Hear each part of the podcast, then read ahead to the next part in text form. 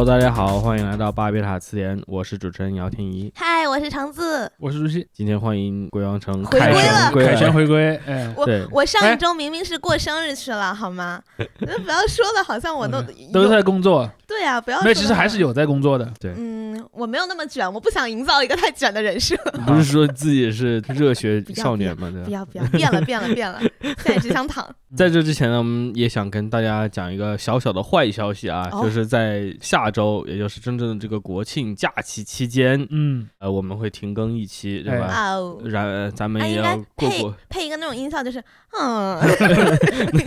你已经给出来了，咱们就过嗯过自己的小日子啊，也大家大家也现充一下，摸摸草，就是说哎 touch grass，但但是没有，但是如果因为我知道现在各地的这个防疫政策比较严格嘛，如果你没有机会出去玩儿，或者你出去玩儿的时候在路上开车的时候，也可以听听我们之前的节目，对对还是有很多值得一听的地方的。对对。对，然后稍微联系一下啊，也嗯。Q 一下上一集也也也讲这期的主题，也讲这一期，就是上一期我们在节目里面讲到一个故事，就是那个男人在停车场里面这个梗嘛。哎，但是我现在引用一个就是已经被取消了的喜剧脱口秀演员 Louis C K 啊，他有一个段子，他就说为什么大家不安静的一言不发的坐在车子里面，然后让悲伤吞淹没自己对，然后这时候就是允许自己进行一次情感崩溃，然后他说这个才是最健康的。我也多多少少有这样觉得啊，OK，就是但你没车，呃，但我没车，但是有的时候就是崩溃了，更崩溃。你上次你讲那个停嗯车场里面这个故事的时候，就是大家在想办法让自己分心，或者想办法把这个什么时间夺回来，这都是虚的，让这个哎。存在主义危机彻底吞噬你，然后你在这时候涅槃重生，对吧？你们上一期到底聊了什么？聊了一个很黑暗的话话题，对？OK，嗯。然后聊到今天的话题呢，就是嗯。啊，路易 C K 同志已经被 cancel 掉了啊，嗯。因为他对女性工作人员在演出后台做非常不恰当的这个性骚扰活动，哦。啊但他后来好像又复出了，对，复对。小小规模复出，我还看了一下他复出之后的节目，但就是不能上那种大不能上大台对。播是吧？也可以在地上播了。对啊只是说可能那些比较影响力大的平台不给他机会了哦。对对对，然后说到这类性骚扰啊，或者是各种各样的对于女性来说嗯。不安全的事情呢，最近大的新闻是嗯。发生在遥远的中东，对吧？大家看到关于伊伊朗的一些新闻，哎。但在那之前呢，其实已经关于国内的一个稍微小一点的事情也引起了非常大的讨论，那你先介绍一下背景。那就是高铁上的一位乘客，嗯。他就是表示说自己呃来月经了，然后想你看你你说月经那两他就个字也会有点儿嘴软，呃没有我就我就正常现象。对我，我就想，我就因为我们刚才录节目前也在讨论这个词的用法，就是嗯大家可能有时候，我可能有时候也习惯的他可能有说点犹豫，大姨妈或者怎么样。他他可能有点犹豫，他作为一个男人有没有资格说这个词？你有没有经历过？这位乘客，这位乘客来月经嗯之后，他想找这个乘务员问有没有车上有没有卖的，但是就嗯车上没有。嗯，后来把这个事情曝光之后，大家说，哎，为什么高铁上不卖呢？对，于是就有人就是呼吁着高铁上应该允许卖这个、哦对，嗯，这个月经呃月经用品的。于是竟然但又引起了另一群人另外一另外一群另外一群人反对，他们就说高铁上面怎么能为了你们，他们倒不是说就是反对你用卫生巾或者怎么样，而是觉得凭什么完全为了你们？对他们说是的利益他把这个他把这个描述为一种特权嘛？对对我觉得这个是很搞笑的一个东西。你就让我们一会儿再骂他。这个事情我当时第一嗯次见到的时候，我跟很多群友啊，咱们群友也是一样的反应，就是我以为是有人要求说列车上面免费提供卫生巾，嗯，我觉得这个。他现在只说卖了，就还是说对我和市场价一个。我我说这个可能在现在这个情况下，无论是经济还是可能大家认知方面，我不能高看很多人，嗯对吧？嗯所以这个产生那种争论，我都觉得是很很免费先另说，对，现在可以理解的，不是可理解，就是我懂他的出发点在哪里。结果我一看是关于这个高铁上让不让卖，我就说这个还需要争论，对吧？这个就是非常简单的生活用品嘛，卫生用品。嗯，于是乎，就是就开始微博上面出现了一些在我看来非常无谓的争论啊。嗯，不是，我觉得这个争论蠢都蠢到你骂他，你都觉得有一点浪费人生。对对对，是真的真的。所以这期我们多多少少也是讲的背后的一个大一点的问题，就是关于女性这个生理啊或者生理健康，它在整个公共领域的一种被、呃妖魔化对，一种是妖魔化，还有一种是误解。嗯然后在有些领域，它也被奇观化了。当然，这个是嗯就其实是一体两面的嘛。对嗯。然后我们请这个鬼王城 主动我是在场唯一有发言权的，好吧唯一？有发言权的。就其实像生理期这个事情，我觉得很多女生在一开始经历的时候都会有一种尴尬的感觉，因为嗯这毕竟是你身体突然一个很那什么变化，而且就是正常人，你看到身体突然流血都会觉得有点害怕嘛。嗯，这种时候，尤其是在中国，我我就是我就很怕血，所以你是有点晕血吗？还是是没没有到晕的程度，只是会有一点生理反应你知道吧对对对，对因为血代表危险或者什么的嘛。嗯然后我记得我当时哈，我我我现身说法，因为我早早就知道会有这个生理现象，我家里人也没有跟我隐瞒，所以嗯在当时就是我自己经历的时候，我就很理性的跟奶奶说说，奶奶我好像来生理期了，然后奶嗯奶就去帮我准备卫生巾啊什么之类的。但后来也确实这个是就是有一个词，我们现在经常说叫月经礼仪嘛，就是你不能公开的去谈论，然后包括你的卫生巾也不能堂而皇之的拿出来走。然后像呃我在台湾的时候，他们糟粕，啪啊拍桌子继续。就我在台湾的时候，如果你去屈臣氏或者去便利商店买卫生巾，嗯他会给你一个纸包装，就是看要把它看挡不出来住是？吧？嗯对当然如果你说没事儿，我就想举着走，那他也不管你，但是他会主动有这种提供。然后嗯还有什么专门拿一个小包装起来，然后那个小包上还可以有各种装饰，然后拿着它去上厕所什么之类的。我觉得是一种文化上，其实潜移默化大家就把它禁忌化了，然后就变成不能谈论的那么一个感觉。但我有一个问题，女性和女性之间可以谈论吗？应该是可以谈的。对对对，可以谈。但是我觉得这个也是，就是因为女性和女性之间我们都经历过嘛，然后比如嗯说可能有的人会痛经，有的人不会痛经或什么之类的，然后大家就会去交流一些心得，互相推荐止痛药 这种感觉。嗯然后，但是我以前就觉得不太合理，就比如像男性间有一些男性的生理现象，比如像梦遗好了，嗯对吧？就好像是可以，就是好像男的之间不太谈这个问题，啊，男的之间反而不太谈吗？看或者说情况呃看情况嗯就是他不是那种那你会谈冲那种？呃，不是，是这样的，谈论这个东西，往往是在一种你一定要把它，我也称之为另一种方向的奇观化，嗯就是说你一定要让它处于一种不太正经的状态，你知道吧？啊，就比如说两个人很严肃的在谈论这个梦遗也好，或者谈论这个冲也好，就很怪。啊，那反而女性以一种之间谈是然后要一定要有一种带有玩笑，或者说嗯啊，这要有一种鄙视的感觉，你知道吧？然后那样谈，我觉得是在男人当中比较。哦，那反而女性之间谈这种生理现象会更正经一些。就你你说这个，我突然想到一个细嗯节，就是我人生中第一次亲耳听到人和人谈月经是怎么回事呢？是有一次回乡下老家，那天有点热，我睡着了，睡着之后睡睡到半下午我就醒了，但是可能其他人不知道我醒了，嗯在院子里面应该是有几位女性的长辈的亲戚在互相谈，就谈那个。在以前还就是农村里还比较落后的年代的嗯女性怎么去解决这方面的问题？我就是会用那种会洗的那种那种棉布那种棉布的那很种，厚的我我奶奶说他们以前是弄沙子什么的，我都无法想象。对木屑，我觉得嗯有这样。木屑、沙子，还有那种布嘛，可回收的那种布，他们大概聊了一点儿，然后这样的就是说以前在农村里，包括因为他们不光聊到月经，也聊到怀孕、生孩子这样的一些问题，嗯好像是这样的。因为我我醒来的时候，那个对话已经进行了很长的时间，我不知道他们之前是怎么聊起来的。那那大概是在你多大的时候？我大概应该十几岁吧，哦，就也是个小孩儿，对，也是他们把你当小孩儿的那种。那我不不，因为他们可能根本都不觉得我醒着，你知道吧？所以他们偷听到不会就是对女女性家属什么不会主动跟跟那肯定会的孩子说对啊，就也不会有这种教育的感觉。对对对。说到我的小时候，十二三岁，可能那个时候就是身边有女同学嘛，嗯，嗯，第一次有呃月事，对吧？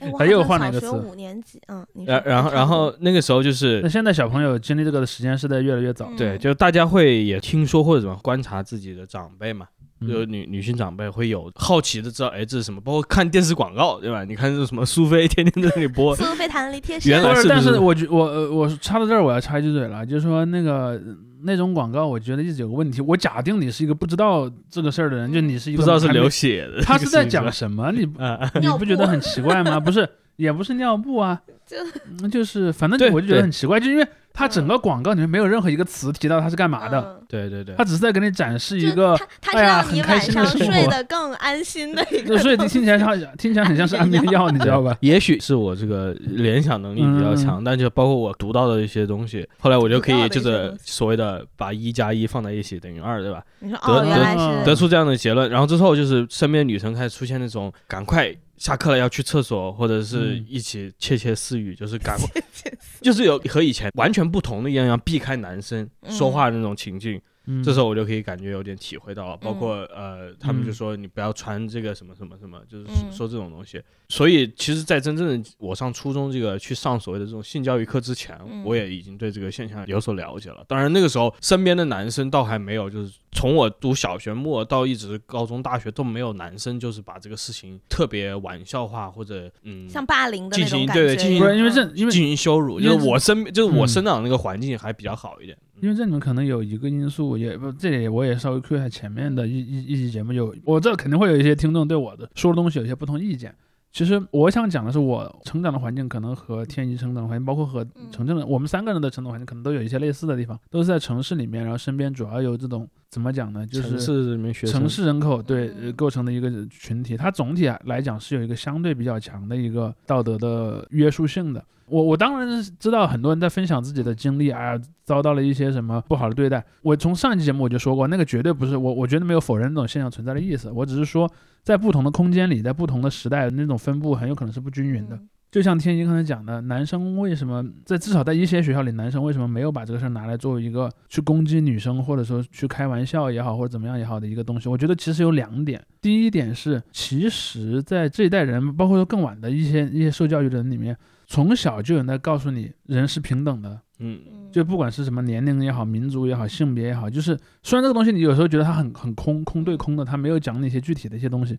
但是这个东西会给你形成一个朴素的约束。尤其还有另一点，另一点是一个我也称之为的基于性别偏见的一种反向的压制你的这么一个东西，什么呢？就你作为一个强势的一方，你没有必要去、呃嗯嘲笑弱势的一方嘛，它也有这么一个因素在里面。所以如果有一群男孩，如果当中有一个人，比方拿女生的这种生理性的特征去攻击女生，其他的男人会瞧不起他，瞧不起他，嗯就觉得你用了一种比我们所在这个群体更低档的方式去做事儿，然后你就得不到我们的认可。因为这对于男性共同体来讲，你受到这个共同体的认可是一件非常重要的事儿。嗯然而呢，虽然没有大家没有嗯就这个具体的来月经这个事情去开玩笑，就说啊你流血，这不会说这种话。嗯但是呢，仍然有很多人今天也是说的是什么呢？女性这个脾气不好的时候，或者怎么样的时候，说哎啊来大姨妈了吧？是不是你又快来大姨妈了？就这种事情，包括在欧美过去啊，现在不讲了，就都有一个这样的概念，所谓的 PMS，叫做金钱综合征嘛 period 的，，premenstrual syndrome。对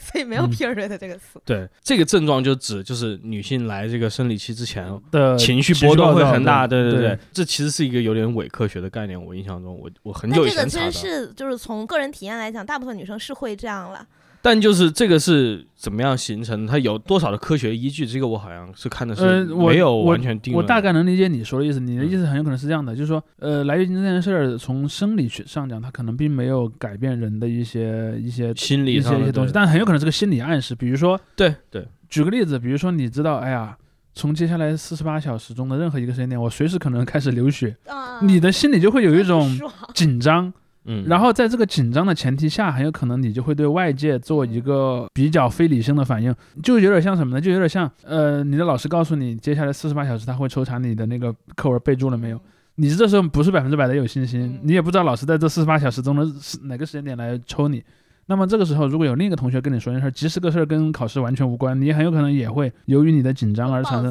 所以点我包括说我我也觉得你刚刚说那个情况，比如说什么你的这个情绪不稳定是可能由于要来大姨妈了，这种话其实好多时候我觉得反而是女性之间也会这么这么说，嗯，对我我就我我男男女女都会这么说了。就大家会这么说，但是在我看来，我觉得还确实是不是一个很友好的事情，而且我觉得它一方面就是大家并不是在以一个描述某种事实或者是一个情况在进行这种言说，而是加固某种那种非常传统的性别偏见，就是说女性不如男性理性，嗯。有这个生理上的有个这样一个硬个坎，女性是迈不过去的。但我突然又想到另一个梗，嗯，就是以前老有人说，比如说什么学校里那些比较中老年的女老师可能比较凶嘛啊，，更年期了啊，对对，这个也是，他跟你这个说的就是反的。你说那个是由于你的那个生育的这个技能在活跃的状态，所以你情绪不稳定。而你说更年期是什么呢？由于你的生育机能已经不活跃了，你情绪也不稳定，那所以就是不稳定。是是，这这个其实说到底是那个所谓的一一种厌女的表现嘛，就是你把所有东西都要以某种方式给正当化嘛。当然，更年期包括什么绝经的女性，这我们后来再谈嘛。我们现在还是谈这个还在鲜活的情况，就是它子宫内膜还有频率的脱对落的这个情况，鲜鲜活的情况，对对对。嗯，鲜活的情况还行。因为我在去了美国之后，就是大家对于什么生理健康啊这种谈论的话，就总体要坦白一些。包括大学里面，就是嗯特别是美国大学里面，他们非常强调，就是说，性教育之类的，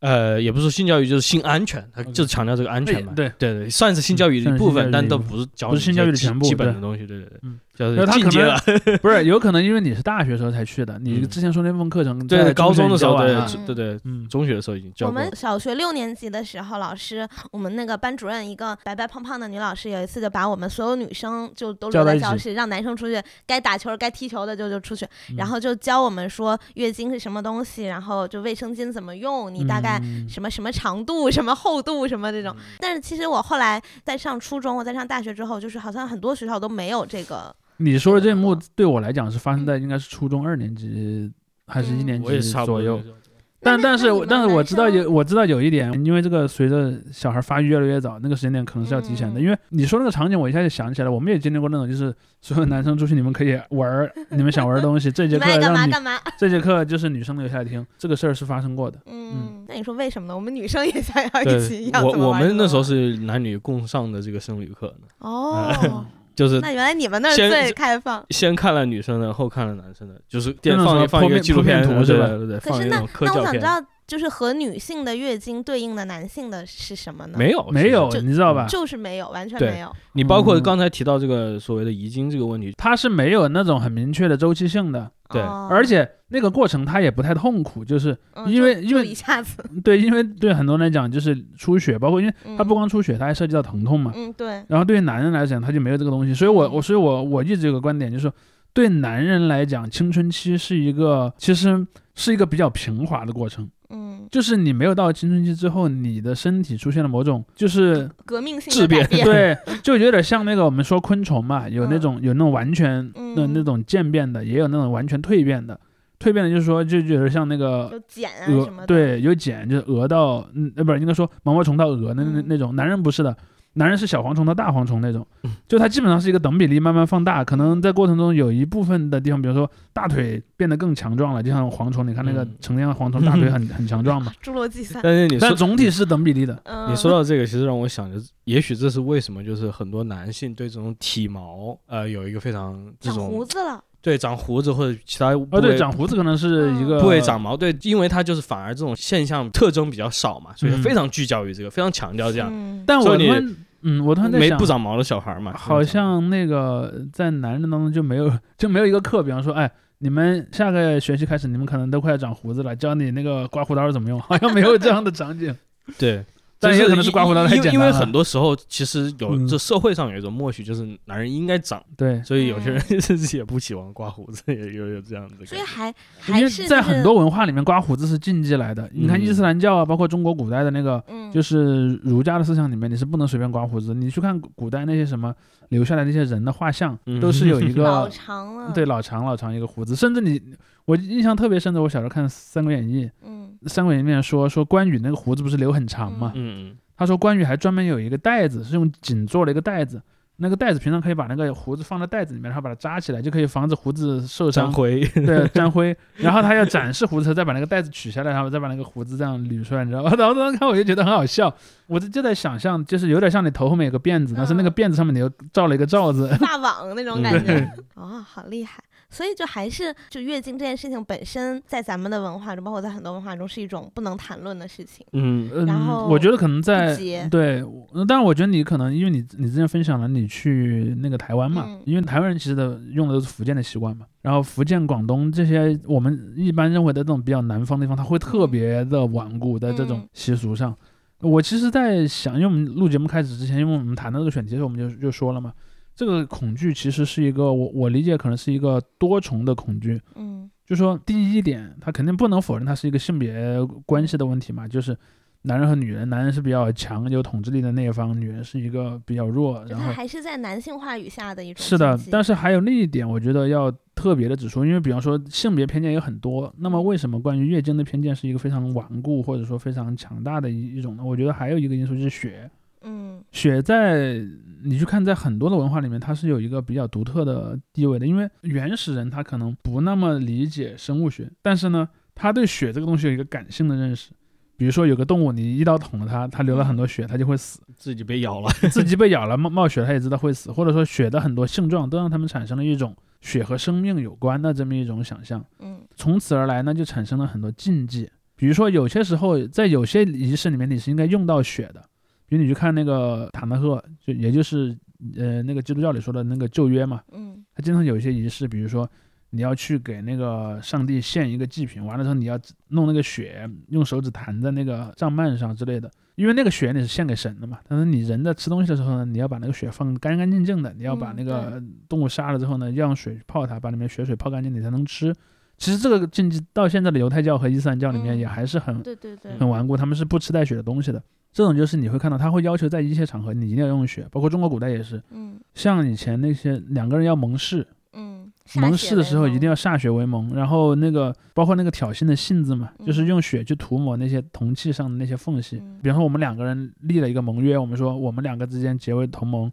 然后呢一方受到攻击，另一方一定要去支援他，两个君主嘛，他们一般就会把这个东西用血涂上，然后杀一些牲口。魔法的，好像是有魔法的血融了之后，咱俩的生命线也连就连起来，了。对，对然后我们把这把这个藏在一个地方，然后把它嗯封起来。包括你看后来像明清以来的很多地下社会，你们去嗯拜把子，拜把子里面有一个最重要的环节是什么？杀一只鸡，嗯用那个鸡的血倒在那个酒碗里面，然后大家来分那个有有呃有血的酒，然后这就意味着我们的生命被一个共同的血联系在了一起，嗯它有一个这么一个象征的意味。而且我今天想了一个，我来的路上我我看那台车的时候，我突然想到了一个我们那儿的风俗，但我不知道在全国普不普遍。在四川好像叫骑马，管姨妈叫骑马的样子。我没听说过这个词啊。那可能更土一点。对，但是呃，我我我想说这个这个小习俗是什么呢？在很多在我们那儿的一些，尤其是一些可能比较村里的地方，如果你买了一台车，你要在那个车的面前弄一个仪式，要杀一只鸡，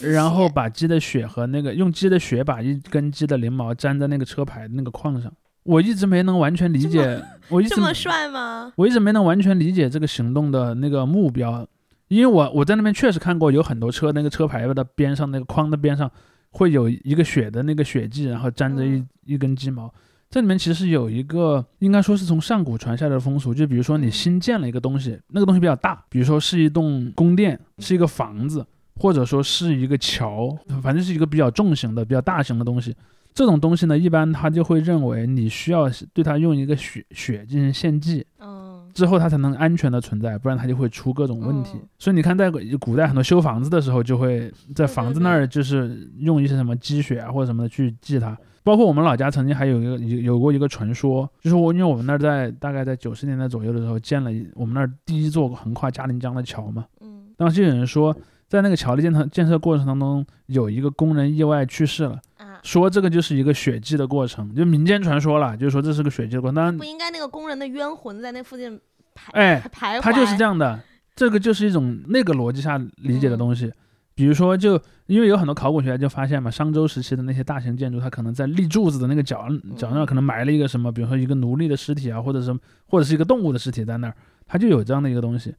就是那个被杀的动物或者人变成了冤魂，他的冤魂就永久的被这个大的东西所镇住，所驱使了，哦就变成了他的仆从，你知道吧？他就有这么一种东西。对，所以那个就是杀一杀一只鸡，贴它的那个毛在车上也是这样。他因为他们觉得嗯车有也有一种，虽然车不是个房子，但车在某种程度上也和那种情况有类似的情况，所以你会看到血在这个里面是一个关键的契约道具。嗯，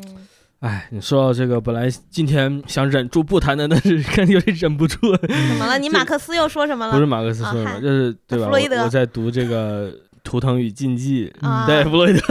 弗洛伊德他就是在那里面讲这个关于图腾的这个嗯理论嘛，也就是说，你说说到这个鸡啊或者别的动物这个血，他就说很多那时候上古的部落嘛，它有一个这种动物图腾，然后比如说你沾了这个动物图腾血的，这个其实是某种所谓的禁忌和神圣的这样一个二元体，，对，就是有某些情况你不能触碰它，但它又有一种神圣的力量。嗯对所以就是也许那种样的习俗，比如说在建筑物上面放血啊，或者是在这种新的器具上面放血啊，它也是这样的，就是它这个动物图腾表示的是你整个这个祖先的家庭或者家族。以此来庇护你，就是对用魔法的这个思维，就是认为沾了这个血的就是一个神圣的东西。对，涂尔干有本书，之前也是，就是他也是这个理论，他就说，因为血很神圣，所以你不能就是，比如像当女性在流血的时候，你就要把它就保护起来，然后不要让让外界侵犯它，这样，因为它当时是神圣的。而且它和你的后来这生命是联系在一起的。对对对，但后来就变成了要和人群隔离开。嗯，对对，这也正是我想说的嗯另一部分。除了这种，就是你在一些场合，你应该以尊敬的视角去用血。不同的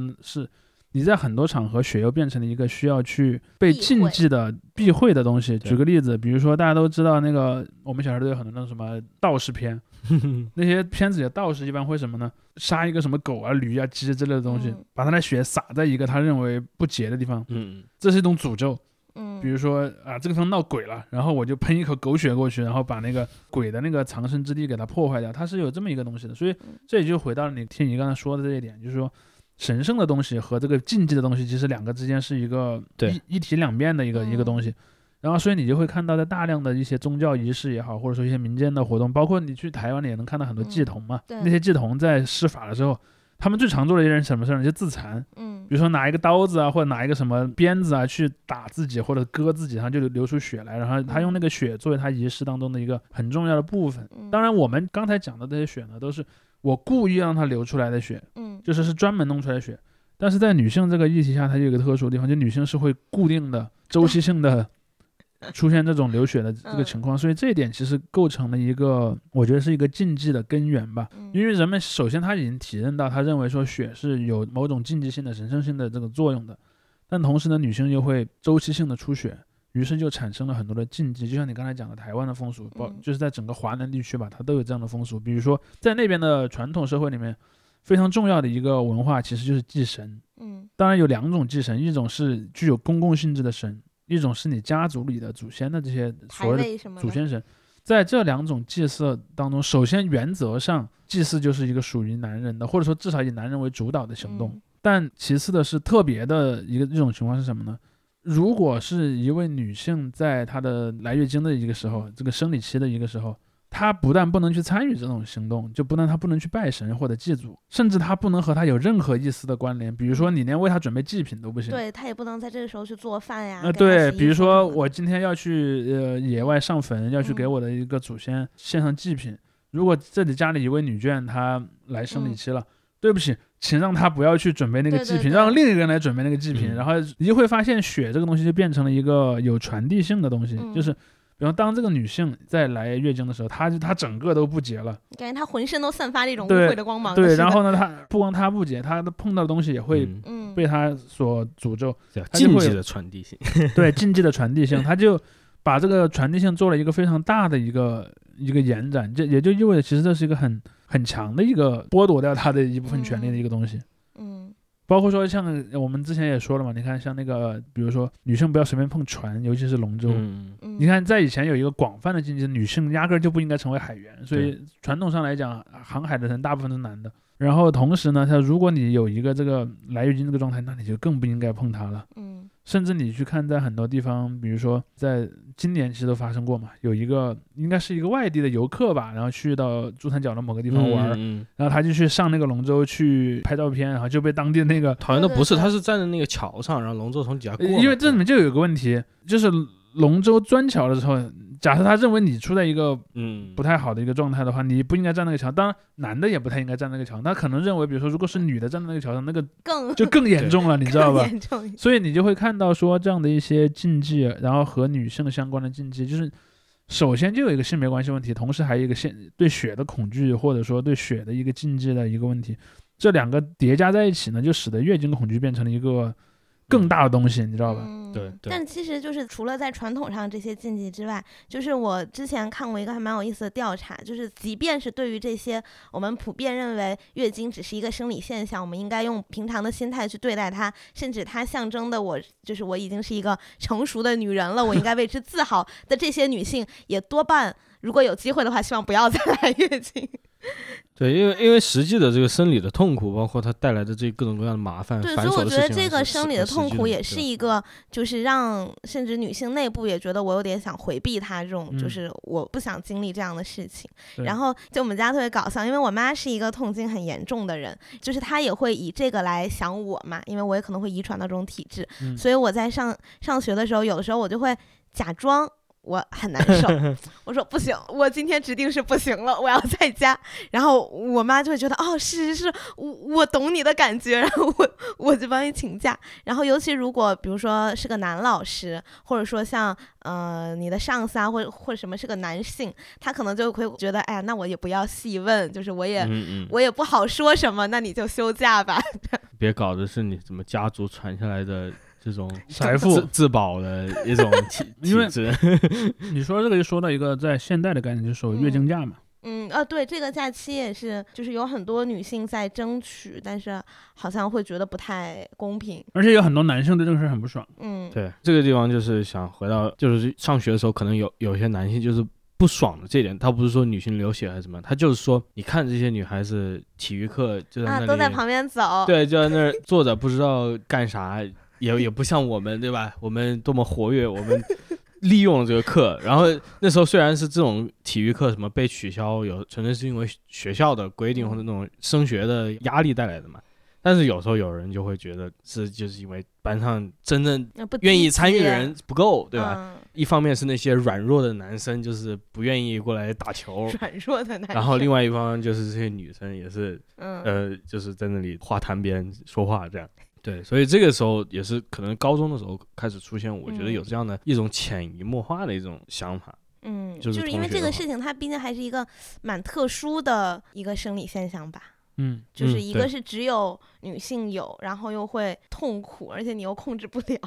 就我，因为我我其实也是在就是咱们网上爆发的几次关于月经的争论，我才注意到哦，原来有些人是这么看的。比如说他会嗯认为这是一个像尿尿一样你可以控制啊的，事情，对对对，嗯，然后包括比如说像说什么，哎呀，你们女生就就高强这个事情，就是什么你们女生明明在前几天都会有感觉呀，你为什么不随 身带呢？然后或者什么你忍一忍就好啦，这种。嗯这种我也是因为像应该情况千差万别了。比如说，可能有些人特别对规律有的人是这样有些人可能他就没有那么明确的一个精确的周期嘛嗯。，因为像有的女性可能两三天就完事儿了，那也有的周期会长一点。然后我也是因为这几次争论，我才注意到哦，原来有些男性是这么不了解这个事情的。不仅是男性，包括有很多这个女性，可能因为成长过程中教育的在这种问他可能也题上面回避，不了解其他女生的那个他他也对嗯这种问题，包括很多人呃，另外一个比较争议的话题也相关的是关于这个卫生棉的使用嘛。嗯嗯就是有很多女性对于这个就是非常担忧或者怎么样，然后她倒不是说出于一种就个人喜好，就是我不喜欢用这样的一个用品，而是他出于一种非常你你说的是是卫生棉条吧？棉条啊，对棉棉条，对嗯嗯，就是他就会出于一种冒犯性的，就是你这个使用棉条是某种形式的嗯，侵犯，吧？对对对，他会他会以这种表述的口吻来进行反对，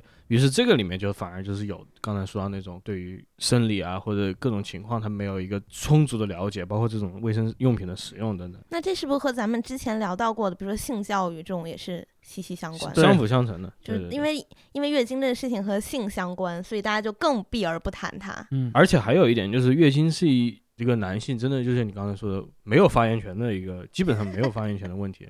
男性随便说什么，人家来月经的还是永远是是女性嘛？就你没有子宫，你就没有发言权。就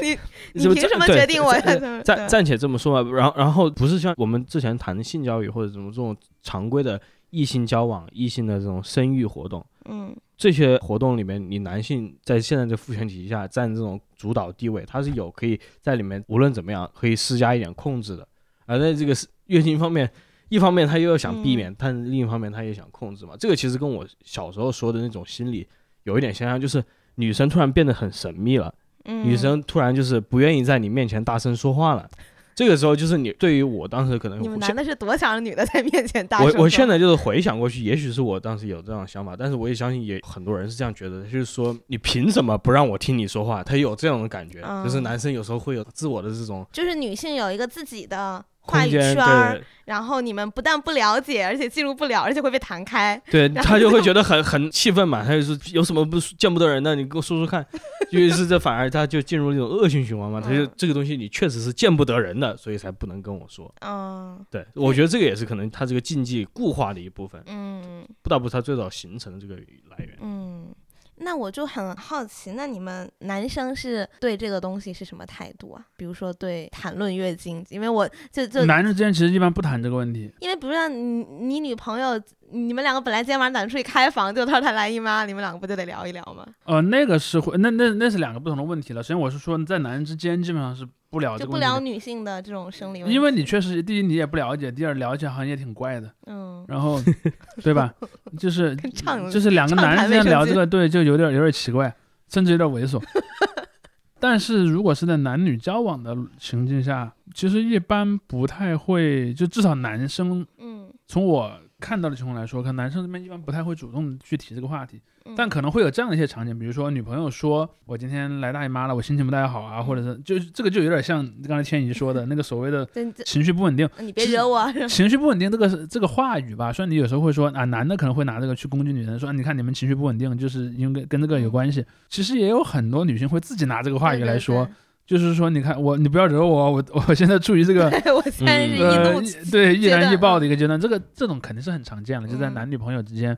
然后还有另一种，就是像你刚才说的，就是其实一开始讨论也有这个问题，就是说你应不应该去买，或者说什么的。嗯因为据我所知，有人说会有一些男生不愿意去、啊去去去买卫生巾。然后我没问过别的男人啊，但就我来讲，我我觉得这个好像对我来讲不是个什么障碍。嗯但我觉得这件事儿里面对我来说有一个障碍，就是我总希望你要有一个很精确的描述，因为你知道在超市里面，太多了，牌子太多了对，就是 大小也很不一样。就是卫生巾的那个区是很难挑选的，就是我坦我必须坦率的说明这一点。对你们来说那是一个那么迷惑的地方。对，举个例子，比如说我去到一个饮料的嗯货架的时候，我清楚的知道每个饮料是什么，它的瓶子长什么样，就是我我在那之前我的嗯人生中对它是有印象的。嗯但如果去到一一个卫生巾的货架，就很迷惑，你知道吧？首先，它有很多不同的品牌的名称，然后它有很多不同的名字，嗯而且那些名字之间往往是有，比方说某一个的名字它有什么五个字、六个字，嗯，当中可能经常有两到三个字相同的，其他字又不同的。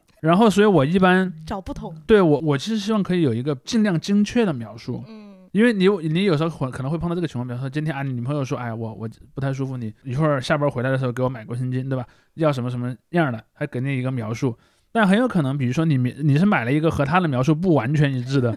东西，很有可能，比如说直接甩张图，对我呃，对对对对对，或者说它的包装长什么样？其实我我个人建议啦，嗯。就是如果听众里面有谁有这个需求的，你可以有一个更精确的需求的嗯。描述，因为对对男生来讲，因为他他不是经常去那个区域，因为嗯他可能就会，而且我总有一个感觉是什么呢？就有点像，从某种程度上，它有点像那个洗发水或者香皂那个区，嗯，就比方说有有一排舒舒肤佳，嗯，然后呢，它的能理解。它的盒儿的那个颜色稍有区别，然后上面你要分辨色号。然后还写着一些关键词，比如说什么除菌、什么去油之类的。然后可能每个上面还有一个名字，那个名字是和它的功能有一定关联性的。但是如果你没有一个很清晰的想法，你就会觉得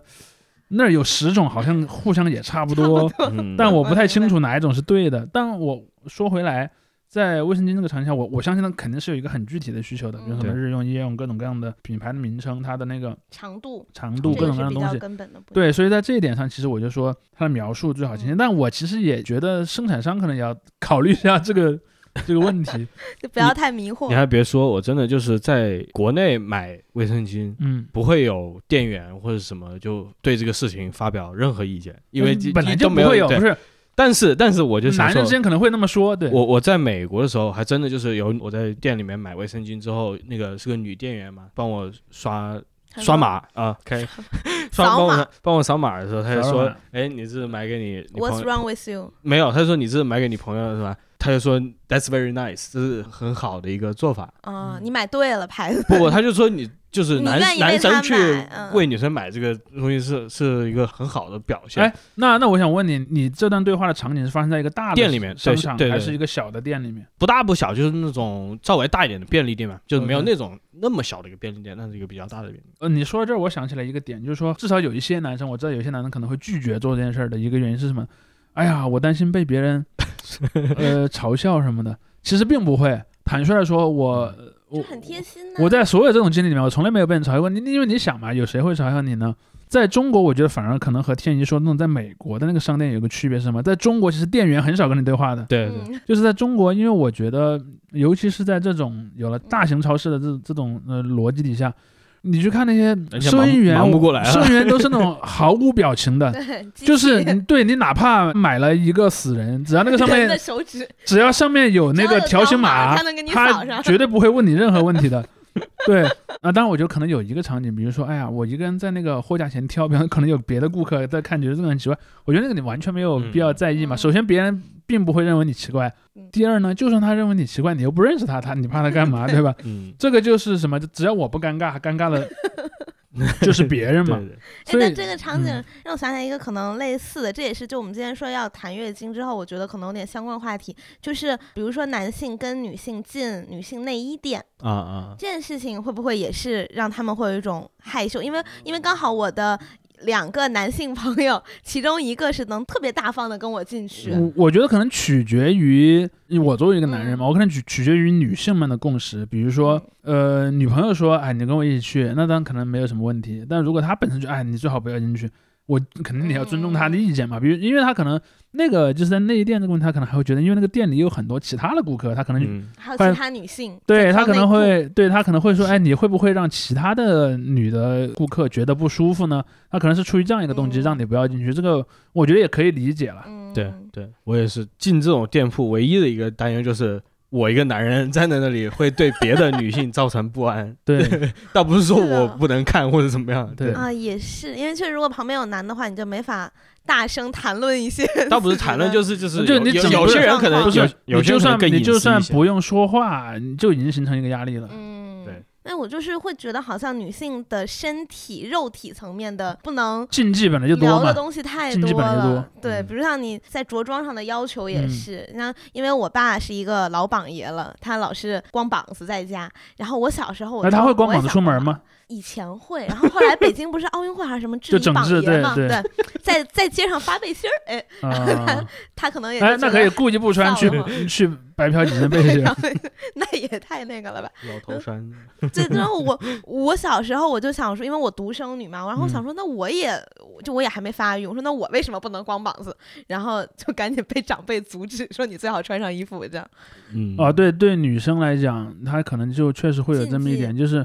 呃，比如说到了青春期，他就会有一个要用这种嗯，内衣的这么一个一个嗯阶段嘛，大概在应该也是可能十几岁。对，就包括是谈论内衣这个事情，比如像女性的胸胸部开始发育之后，你是穿小背心儿，你还是要穿有胸垫的，还是怎么样、要嗯穿怎么样的内衣？这个好像也是一个就大家不太会公开的一个谈论或者给建议哎什么的，甚至一般是靠女性嗯家长。甚至这种所谓的公共场合哺乳啊，这种行为，就是嗯也是在无论这个还真的是无论在哪里都争议还不小呢。你说就是袒胸露乳的那种哺乳吗？对，也不是就你也不去盯着，吧？对你不去盯着看，人家不存在，其实不存在什么袒嗯胸露乳的一个状态。嗯，但就是因为很多人觉得这个事情一旦出现在这个公共视野上面，它好像就是一个问题就很大。不对的问题，就嗯是一个不体统、不合嗯不合礼仪的。我觉得首先先说回之前那个，就是关于女性的这个内衣的问题，我不知道现在的女孩还会不会那样。在我们那个时候，经常会有一些女生，她为了掩饰自己的胸，嗯。她会故意有一点儿把背驼起来。驼背，对，我其实我驼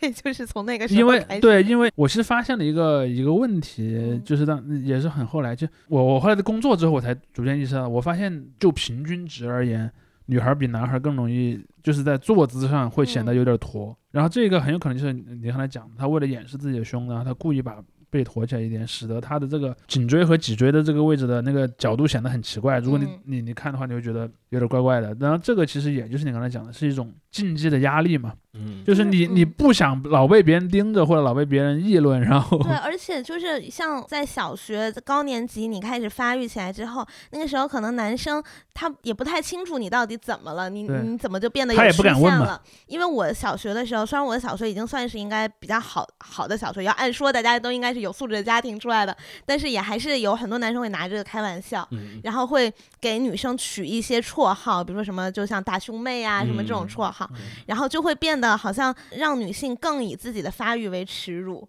然后到后来，甚至上了，不是像上体育课又都穿白衬衫，呃，嗯就是白校服嘛。嗯，你一出汗，然后你的内衣如果有点什么花色又很轮透，廓就就对出来了。嗯这是一点。然后另外就是在跑步的时候，嗯，嗯就是女女生跑八百米一定要把男生赶开。我我记得呃，我因为我朋友不止一个就是女性朋友跟我谈过这个事情，就不是谈过的，就 提到过这个事情。嗯，他们在读书的时候，就是男生会捉弄他们，就是会拉他们的吊带对对呃。我们那个时候也有个别的很顽皮的，嗯，就至少在我的学校里啊，可能会有那种比较皮的人去做这种事，但对对但也也不多，但肯定是有。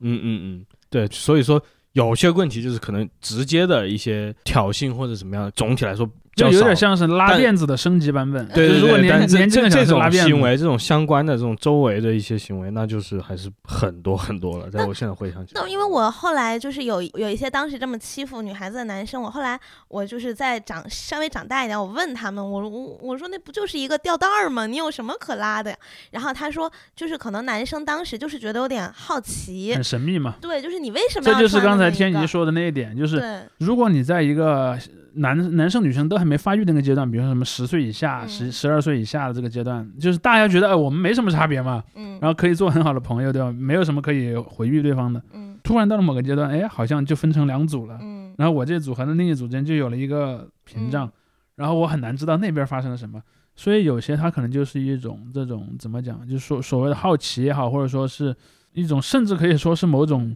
猎奇的心理了，嗯，然后去这么做，对。然后又缺乏相关的教育，他就始终觉得这好像是一个蛮有趣的事情。然后我这么调戏了女生之后，我呃不是，我应该我这么骚扰了女生之后，他的那个反应又我而且我觉得我觉得也有一点，也有一点那点其实不全和性，就是和生理意义有关，可能和心理意义有关。就是当这个性别差异出现之后，我个人的感觉啊就很多男生不太知道怎么和女生交流了。嗯就是是比如说我对一个女生有兴趣，我想跟她接触，我想跟她去说说话或者怎么的，我好像很正经的去跟她说话，反而显得很奇怪，你知道吧？嗯反而我可能带着一种什么恶作剧也好，或者说什么，我用这种方法去引起她的注意，嗯这其实也是我觉得在男生当中一个占比不低的这种行动吧。对，如果再谈那个文艺作品的话，就涉及到现在我们视为一种非常恶俗的梗嘛，就是把这种男生的这种我欺负你是因为我喜欢你的这个嗯这个所谓的这种表现，把它浪漫化嘛。对，就是很多电影、电视包括因为我觉得这个事儿其实不应该浪漫化，是什么呢？它恰好是展现出你的交流无能，嗯就是你你没法好好交流，你才被迫的使用这个方法。当然，它里面我肯定不是说这个是对的啊，但是说它里面有这么一个心理模式。但是一个比较好的状态应该什么呢？你应该教小孩儿，你没有必要用这个模式去 去跟人交流嘛。嗯嗯，这也是我觉得其实在中国的教育里面比较缺失的部分，就嗯除了生理层面，这个心理和这个很多的方面的嗯的那个那个角度，其实都是有问题的。对嗯我觉得在这里我们得回到那个高铁那个问题上，因为嗯我们开头就说那个问题感觉似乎太简单了，不需要去怎么说说。但是我觉得这个地方还是值得提一提，因为高铁有网友就是呼吁说高铁上面应该提供这种售卖的服务之后。那些反击的人，他们往往用到一些很神奇的论调，其实其中有一个比较典型的，就所谓那种滑坡谬误嘛，嗯，就说你今天卖卫生巾，明天嗯是不是还要开、呃女性车厢？后天是不是还要开什么、那个嗯什么祷告室？就是这种一些很神奇的滑坡。嗯。我觉得这个在我看来，但我其实觉得祷告室是有必要的，对，不不是说开在车里啊，嗯我说在车站也不一定叫祷告室吧，比如说有些叫冥想室嘛，嗯就是说嗯你在冥想室，当然可你可以在里面干这个宗教的事儿，比如说你在里面铺一个小毯子，在里面祷告也是可以的。但有很多没有宗教性的，它也其实也需要一个安静的，因为你知道在什么火车站这种是嗯本身就个很吵的空间嘛。嗯我想静两分钟怎么了？其实现在咱们高铁好像有那种安静车厢，对呃，对，对当然我说的是站里啊，比方说嗯飞机场、火车站这种。但我我我其实我发现国外有些地方有，尤其是伊斯兰国家，基本上都有祷告室。但伊斯兰国家我觉得比较有意意思一点是，至少从我的经验来看啊，他可能他也不是说在里面你只能进行伊斯兰教的祷告，比如说你是别的宗教的人，嗯比如说你是你是个佛教的信徒，你想在里面打个坐，好像也行包括有基督徒，他对也是基督徒也可以用嘛。就大家可以各自跟各自的交流神 神连就那个那个房间本身是没有任何的宗教标识的，就是你可以自己在里面做，就是个空房间嘛。我觉得这个其实有必要。还有像你刚才说的那种，就是卖东西。我说到这儿，我要稍微吐槽一下，就是其实在中国，由于铁路长期是官营的嘛，嗯官营铁路的服务其实一直就很差。我必须吐这个槽，就是因为我们有些听众可能小时候已经没有绿皮火车了，我当年还是坐过那种老老款的那种火车，嗯火车上其实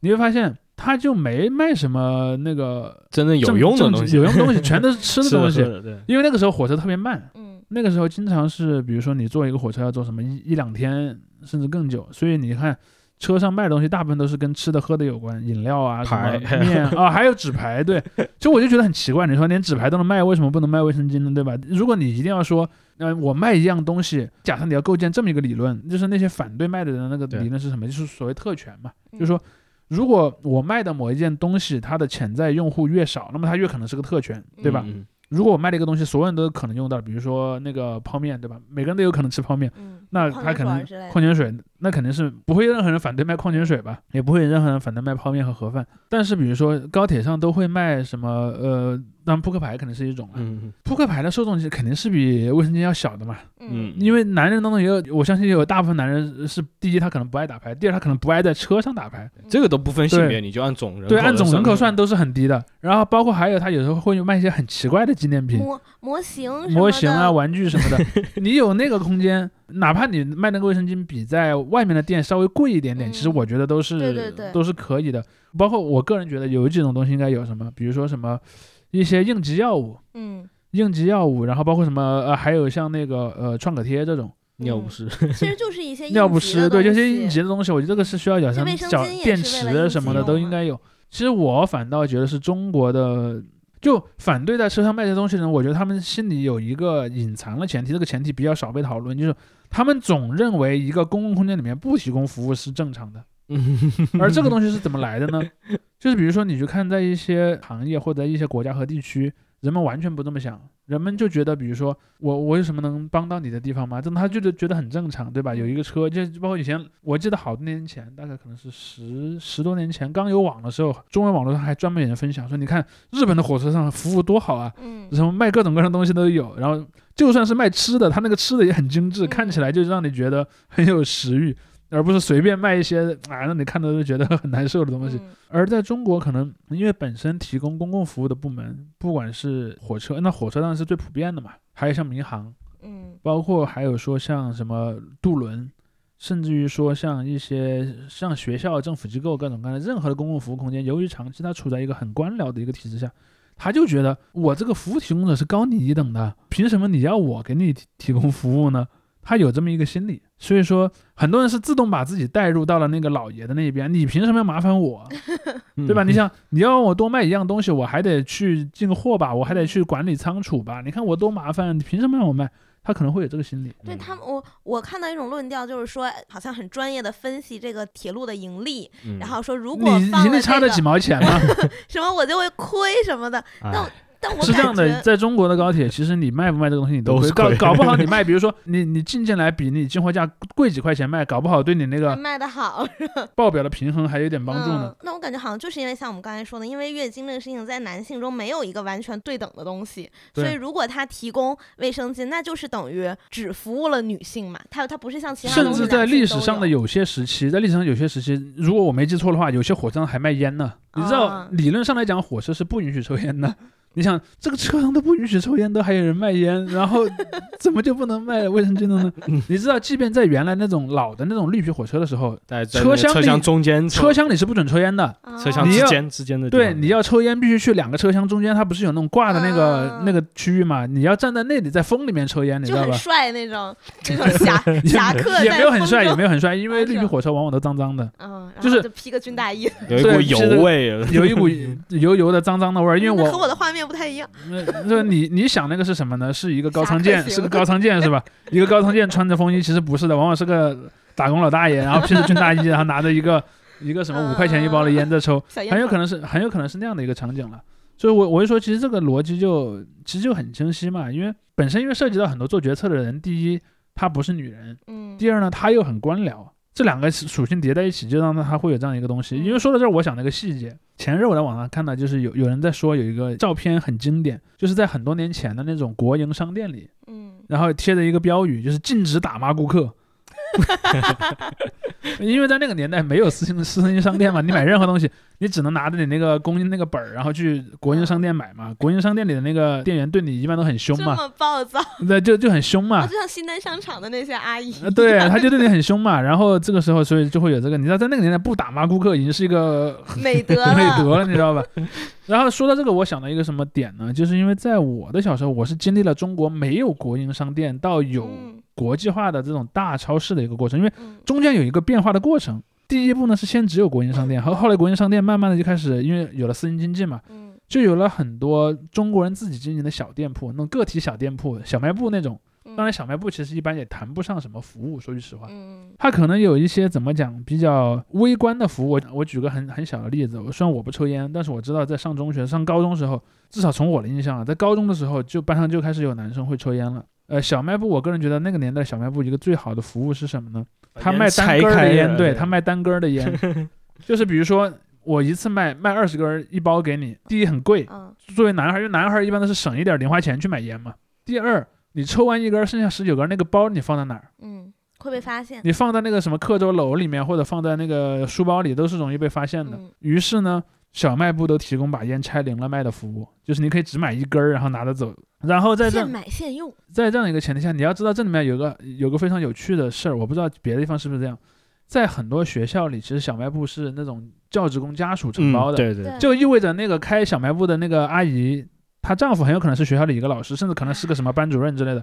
我所知道那个拆零了卖烟的那个店的那个店主，就是我们学校的德育主任的老婆。啊，所以你知道这个事儿是对，这是个呃，当然有稍微有点跑题，我只是想分，我只是想分享一个这种一个小故事，因为我后来还看到，我后来还在另一篇文章里看到说。说为什么华人的那个小卖店在北美变得很有人气？说你比方说，你看他开在黑人社区里面，是吧？对他开在黑人的那个社区里面也拆散烟卖给黑人，因为他知道黑人很穷，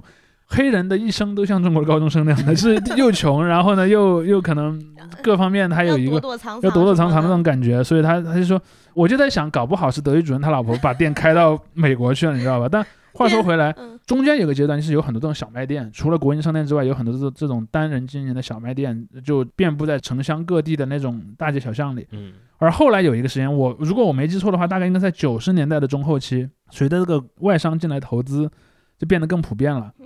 就有很多跨国的这种大型的连锁超市开始在中国开店了。嗯，注意，这个时候开始真正的给中国的这种什么服务提供了一个标杆，山姆什么这种，对。或者是沃尔玛、沃尔玛、哦家乐福这样，家乐福，因为我以前在成都上，还有那个伊藤洋华堂啊，嗯。什么那个来自西方世界的这种大型商店，包括还有一些香港的和台湾那些店也开到大陆来了。然后在这个过程里面，我人生中第一次知道，在超市里面它是可以帮你补衣服或者是改裤脚儿，其实就是在这种外国人开的店里面才有。你很难想象一个国营商店提供这种服务。但但但其实其实中间也已经有个过渡了嘛，就是很嗯。多这种国营销售机构它被拆散拆拆散了之后，等一下再来一遍，拆散，拆散了之后，对吧？它就会进行这种小的呃连锁，像中百仓储这样的都是呃成都有一个很有名红旗连锁，对对，也哦他们其实也已经在北京那个什么超市发什么的。对对哦对。对，包括金客隆，我估计也是这样的。当当然有一点，金口龙呃没有还有吗？还有哈，当然当然有一点 即便是这些国营商店开始提供一些服务，我我从我的人生体对验中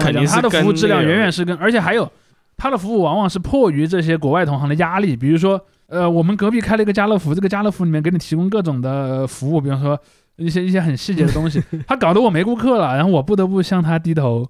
包括还有像以前的那个什么，类似于像七幺幺那种，当时七幺幺比较小嘛，罗它里面它里面比方说什么，我就记得有些什么，那、甚至可以帮你熬药，因为以前在广东那边很多人比较信中医嘛，那种东西，它还能帮你熬，呃，帮你熬中药，还能帮你什么做一些很日常的，包包括以前还没有那种什么，呃，你去上车刷这种嗯。二维码的时候，他那儿什么充这些公交卡，各种，嗯。他把那些服务全部集中集中到一个小店里面。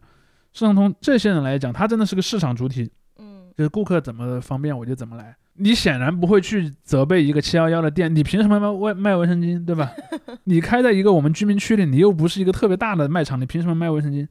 不会有人问这样的问题，对吧？那你凭你凭什么去问一个火车这个问题呢？对，火车只是火车上的小卖店，它就应该跟一个七幺幺是类似的一个一个状态嘛，嗯，就就就这个争论从头到尾，就是我当时看到就觉得很诡异，你知道吧？我就我就说这个你都能争得起来，让我觉得非常的奇怪。之前是有些高校的女生厕所里放那种互助箱，嗯嗯，那个是有很多男同学觉得说花我们交的钱，然后就是但那个应该也没有用男生的钱吧？那个对，但可能也那个好像当时是是用了学校的经费是吧？嗯，就是哦那那那而且我在我看来，就是这不存在男生女生的钱，这是公共服务啊，这个就有点类似，对，就有点类似什么呢？比如说你交了医保里面有一部分钱去用来治疗糖尿病了，嗯，但是我不是糖尿病患者，你凭什么拿我的钱去治糖尿病患者呢？你一般人也不会问这个问题嘛。对，这个其实也是这个争论中间背后的一点，就是关于嗯特权。因为刚才我忘提一点，就是其实很多一开始上来批驳这些呃说要卖卫生巾或者说要拓展这些公共服务的这些人，他们很多人其实是觉得你这是打引号女权嗯，又在作祟了，又在作妖了，真的。他们于是就纯粹是把这个作为一个契机来讲那个事情，对。而不是说真的给你呃算一下。嗯，我觉得你们可能还有一波人，就除了你刚才说的这种就是反女权人士之外，还有一波人可能就是那种经济上的绝对自由主义者，就是我不应该提供任何社会福利，这种人也是有的。